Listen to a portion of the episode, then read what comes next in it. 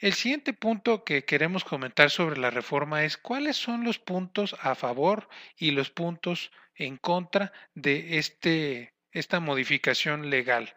Eh, nosotros hemos encontrado muchos pros y pocos contras, pero los contras verdaderamente son devastadores para la actividad exportadora e importadora.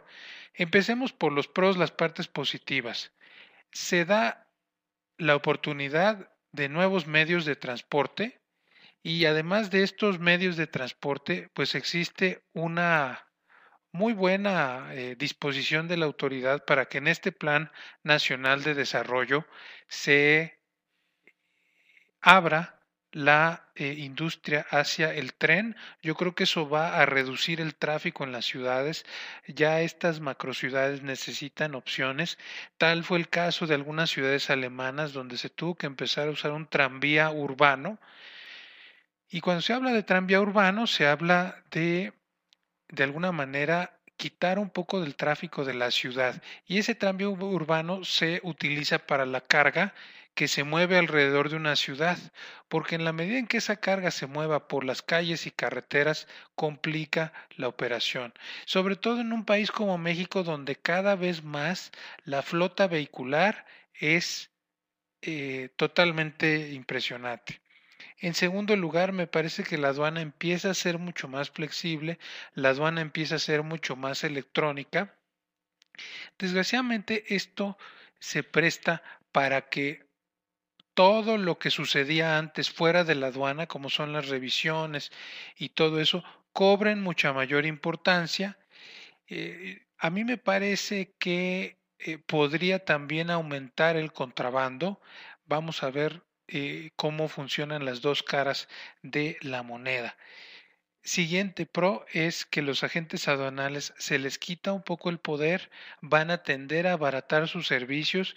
Si usted se da cuenta, realmente yo le soy sincero, la actividad de los agentes aduanales encarece al consumidor entre un 10 y un 30% sus operaciones.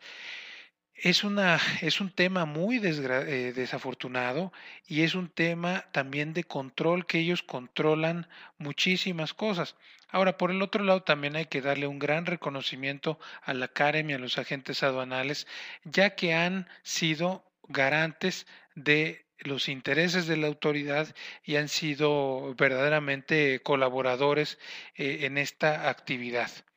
Siguiente punto, el despacho es más virtual, menos físico, es decir, son eh, transitamos hacia actividades más de oficina y eh, menos hacia actividades físicas, con lo cual vamos a tener más control, la autoridad va a tener más control vamos a ver qué tanto eh, funciona. Apenas empezamos a ver los primeros resultados de la implementación de la ventanilla única y veremos en la medida de lo posible qué sucede.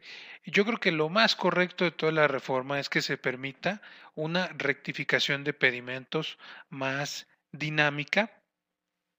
Veremos qué sucede si la autoridad a través de reglas lo limita.